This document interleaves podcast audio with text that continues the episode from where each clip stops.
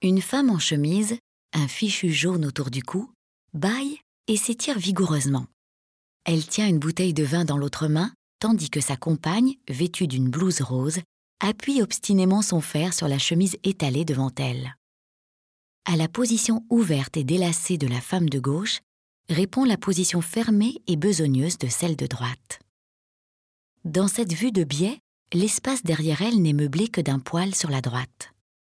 Les deux femmes sont non seulement enfermées dans un cadre serré et presque carré, mais elles sont aussi confinées entre leur table de travail et le mur. Ici, Degas a directement appliqué la peinture à l'huile sur le grain grossier de la toile, sans la préparer. Cette technique donne à l'image un aspect granuleux et inachevé, car la teinte brune du lin émerge par endroits, notamment en haut à droite. Mais elle contribue également à donner une sensation de vie à l'image. Les repasseuses et les blanchisseuses sont un sujet apprécié par Degas.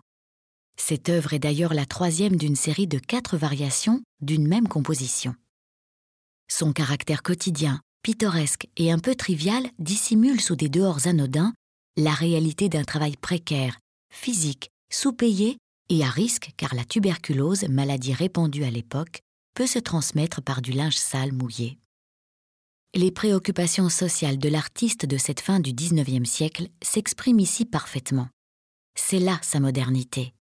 Degas est parmi les premiers à aborder le travail et ses difficultés au travers de l'art.